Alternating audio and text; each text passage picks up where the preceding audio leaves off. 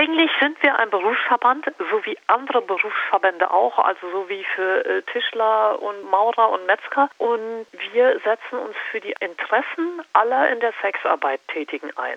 Und damit meinen wir wirklich alle, die erotische Dienstleistungen tätigen. Das kann auch eine Tantra-Masseurin sein, eine Domina, eine klassische Frau, die also eine Frau, die klassisch anschaffen geht, eine aus dem Escort-Service, wirklich die ganze Bandbreite. Wenn Frauen Sexarbeit anbieten, da denkt man ja in unserer Gesellschaft zunächst jetzt nicht unbedingt an das Ausleben der eigenen sexuellen Freiheit oder der sexuellen Selbstbestimmung, sondern man denkt ja viel öfter so an so ein Zwangsverhältnis, an das Zulassen von Sex als Dienstleistung, als Job. Lohnarbeit hat dann in dem Kontext auch wenig mit Freiheit zu tun. Das ist das, was einem so übermittelt wird.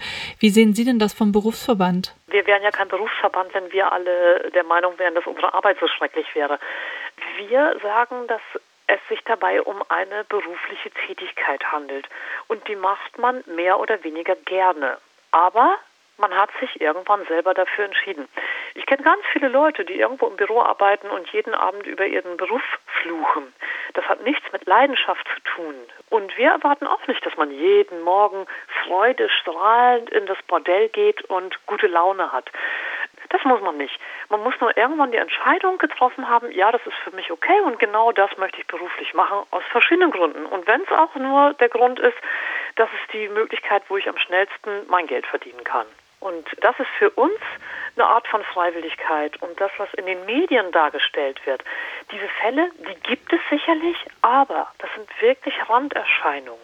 Die werden in den Medien aber so dargestellt, als ob es nichts anderes gibt. Und das halten wir für problematisch. Hm, da sprechen Sie jetzt auch äh, sicherlich die Zwangsprostitution und den Menschenhandel im Rahmen von Prostitution in Deutschland an. Wie sehen denn aber genau die Verhältnisse da aus? Also wie viele legale Prostituierte gibt es in Deutschland und wie viele befinden sich dann wiederum in einer Zwangsprostitution? Also exakte Zahlen gibt es dazu nicht. Das liegt zum einen daran, dass es natürlich ein äh, Bereich ist, der sehr, sehr schwierig zu erforschen ist, weil die meisten ja verdeckt arbeiten oder sagen wir mal auch verdeckt arbeiten müssen. So zum Beispiel selbst ich arbeite nicht unter meinem legalen, also unter meinem richtigen Namen, einfach aufgrund der Tatsache, dass ich in der Gesellschaft tatsächlich Nachteile damit habe. So zum Beispiel meine Wohnung hier in Berlin in Kreuzberg, wo ich wohne, die hätte ich als Prostituierte nicht bekommen.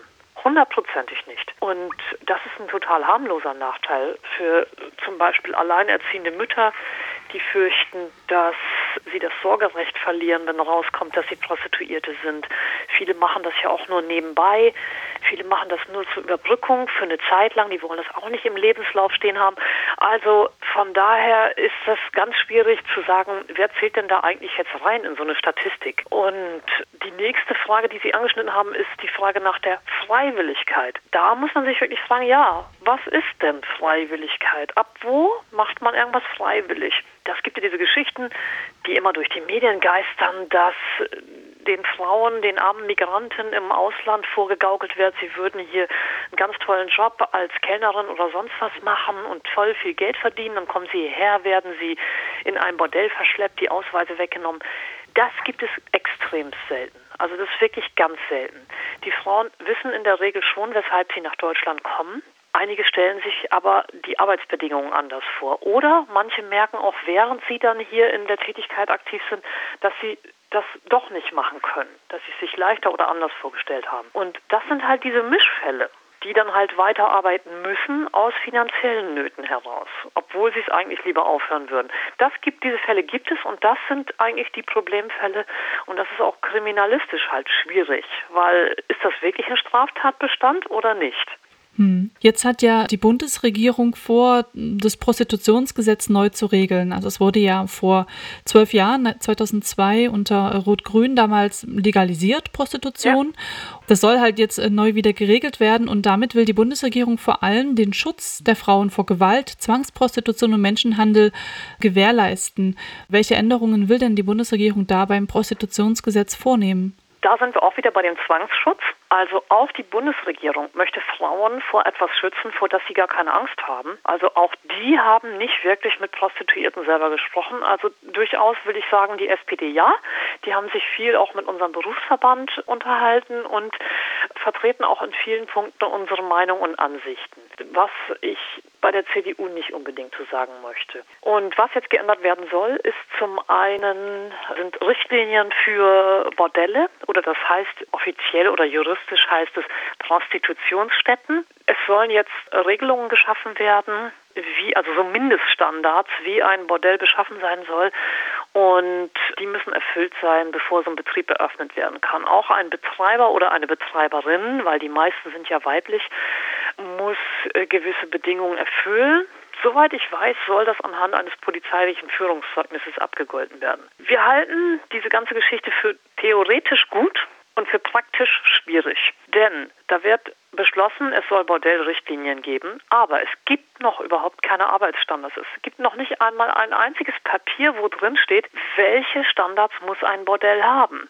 Und wir befürchten dabei nicht das Allerbeste. Denn zum Beispiel im Nachbarland Österreich, da gab es auch so eine wunderbare Richtlinie, die nennt sich da Konzession für Bordelle. Und das hat dazu geführt, dass von den, ich meine, es waren 480 Bordelle in Wien und davon sind weniger als 100 übergeblieben, weil die Bedingungen, die zu erfüllen waren, die waren so weit weg von der Realität unserer Branche, dass die gar nicht zu erfüllen waren. Und die waren zum Teil wirklich schwachsinnig oder nicht zu Ende gedacht oder rein willkürlich erstellt. Jedenfalls den Eindruck hatte man. Und deshalb sagen wir vom Berufsverband, solange es nicht Richtlinien gibt, an denen wir auch mitgearbeitet haben, wo wir auch gesagt haben, ja, das wäre wirklich gut für unsere Arbeitsplätze und das würde uns wirklich helfen, solange können wir auch nicht gesetzliche Regulierung für Bordelle gutheißen. Hm. Abgesehen davon, dass eben Bordelle jetzt ja gesondert geregelt sein sollen, sich an, angemeldet werden sollen und so weiter, wird ja auch diskutiert und das ist noch gar nicht so jetzt im Gesetz ähm, oder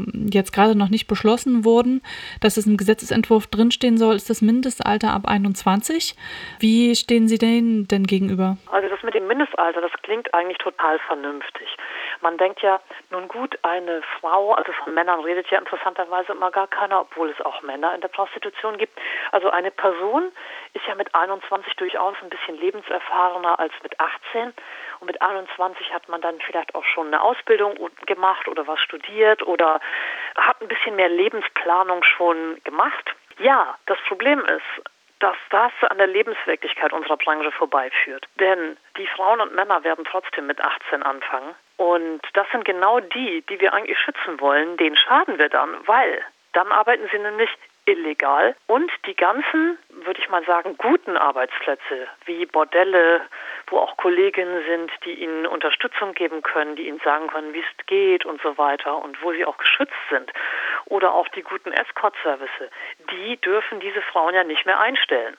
Das heißt, die können dann ja nur noch auf der Straße arbeiten oder im Internet. Und das sind gerade für junge Leute und für Anfänger nicht gerade die allerbesten Arbeitsplätze in unserer Branche. Hm. Was ähm, auch diskutiert wird, ist ja eine Kondompflicht für Prostituierte, die besteht sogar schon in einigen Bundesländern, wie etwa in Bayern. Ähm, ja. Welche Erfahrung hat man denn damit gemacht, dass man davon ausgeht, man könnte die gleich bundesweit einführen? Ja, also im Grunde gibt es ja auch gegen die Kondompflicht nicht wirklich was zu sagen, weil jede verantwortliche Frau sollte sowieso eins benutzen. Das Problem dabei ist aber die Kontrolle, weil das wird nämlich in Bayern ganz wunderbar gemacht. Da gibt es sogenannte Testfreier. Das sind Polizisten, die gehen in Bordelle und versuchen dann die Prostituierten zu überzeugen, ohne Kondom zu arbeiten. Und wenn die sich überzeugen lassen, machen sie sich strafbar. Und es gibt auch, so wurde mir von Kolleginnen berichtet, Kontrollen, wo halt Polizei in Bordelle gegangen ist und halt wirklich während des Geschlechtsakts die Tür aufgerissen hat, um zu kontrollieren, ob da auch ein Verhüterlied drauf ist. Und das sind Methoden, die finden wir total diskriminierend, denn es werden wieder die Falschen bestraft. Es sind ja nicht die Frauen, die am liebsten ohne arbeiten wollen. Es sind ja unsere Kunden, die das fordern. Das heißt, eigentlich müsste es ja Polizistinnen geben, die im Bordell arbeiten und die Freier überführen und somit die Richtigen bestrafen. Und so weit geht ja keiner. Und deshalb halten wir auch diese ganze Kondompflicht für etwas scheinheilig. Viel sinnvoller wäre, die Fortbildungen in dem Bereich zu intensivieren. Denn wenn den Frauen klar ist, dass die Gesundheit wirklich ein sehr, sehr wichtiges Gut ist und wie man auch argumentativ damit umgehen kann, dann benutzen sie von selber die Kondome und das ist wesentlich besser dann sind sie auch nicht angreifbar von den Freiern für irgendwelche Überredungskünste oder wie man das sonst nennen soll. Hm, ähm, nun ist ja auch etwas, was oder ein Punkt im neuen Prostitutionsgesetz soll ja auch sein, dass sich die Prostituierten anmelden sollen. Also dass es nicht mehr nur um die Bordelle geht, sondern auch ja. die Prostituierten an sich. Und da kann man oder wurde auch schon argumentiert, ähm, naja, jeder muss ja, wenn er ein Gewerbe hat, das Gewerbe auch anmelden. Also das ist auch in anderen Branchen typisch. Nun meint äh, die Koalition, dass die Anmeldepflicht für Prostituierte mhm. auch so eine Unterscheidung ermöglichen würde, und zwar zwischen einer legalen Prostitution und einer illegalen ähm, Zwangsprostitution. Also diese Unterscheidung wird es erleichtern. Sie sprechen sich aber dagegen aus. Warum? Dann sagen Sie mir doch mal, wo will ich denn bei einer Gewerbeanmeldung bitte schön äh, unterscheiden, ob die Person sich bewusst für die Arbeit entschieden hat oder nicht bewusst?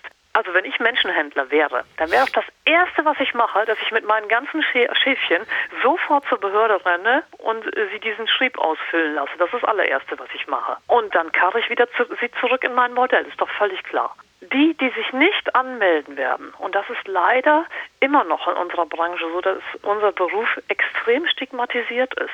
Das habe ich am Anfang ja schon gesagt. Es gibt unglaublich viele alleinerziehende Mütter, die, wie schon gesagt, wirklich Angst haben, dass sie das Sorgerecht für ihr Kind verlieren, wenn rauskommt, dass sie als Prostituierte arbeiten. Und diese Angst müssten sie nie haben, wenn sie nebenberuflich als Masseurin arbeiten oder als Logopädin oder als Coach oder irgendwas in dieser Richtung. Und deshalb melden die sich bei dem Finanzamt auch als solches an. Es gibt auch ganz viele Frauen, die als äh, Studentin ihr Studium damit finanzieren und die ganz klar sagen, ja mein Gott, wenn das in meinem Lebenslauf auftaucht, da kriege ich ja nie wieder eine Stelle. Oder es gibt auch Frauen, die das nur vorübergehend machen für eine Zeit, weil sie sagen, Mensch, ich brauche jetzt die Kohle und danach will ich dann das und das machen. Auch die würden sich nicht anmelden. Die gehen alle zum Finanzamt und melden sich als irgendwas an. Das Finanzamt ist im Grunde leidenschaftslos, denn die sagen, das ist uns völlig egal, Hauptsache wir kriegen die Kohle. Und aufgrund dieser Besonderheiten fordern wir vom Berufsverband, dass es diesen Sonderstatus für Prostituierte geben muss. Denn solange unsere Kinder im Kindergarten noch nicht sagen können, meine Mama ist Prostituierte und das ist völlig normal, solange können wir auch diese Meldepflicht nicht einführen. Also ähm, ja, zusammenfassend kann man sagen, aus Sicht des Berufsverbands geht jetzt der Vorschlag des Prostitutionsgesetzes der Koalition an den Realitäten vorbei. Wo sehen Sie denn da Punkte, wo man dennoch ansetzen könnte in Form von einem Gesetz? Also was wir für wichtig halten, ist erstmal eine Ausweitung des Gesundheitssystems. Das heißt, es müsste in jeder größeren Stadt ein Gesundheitsamt geben, welches kostenlos und anonym Beratung für nicht nur für Sexarbeiter, da könnte auch jeder hingehen, der sich mal untersuchen lassen möchte auf Geschlechtskrankheiten. Das müsste es in jeder größeren Stadt geben. Die gibt es ganz hervorragend in einigen Städten in Deutschland. Die machen ganz super Arbeit und es wird auch sehr, sehr gut angenommen von Sexarbeiterinnen und besonders auch von Migrantinnen. Die müssten dann natürlich auch mehrsprachig arbeiten, allen voran aktuell eben auch Bulgarisch und Rumänisch. Und das wäre absolut sinnvoll und nützlich.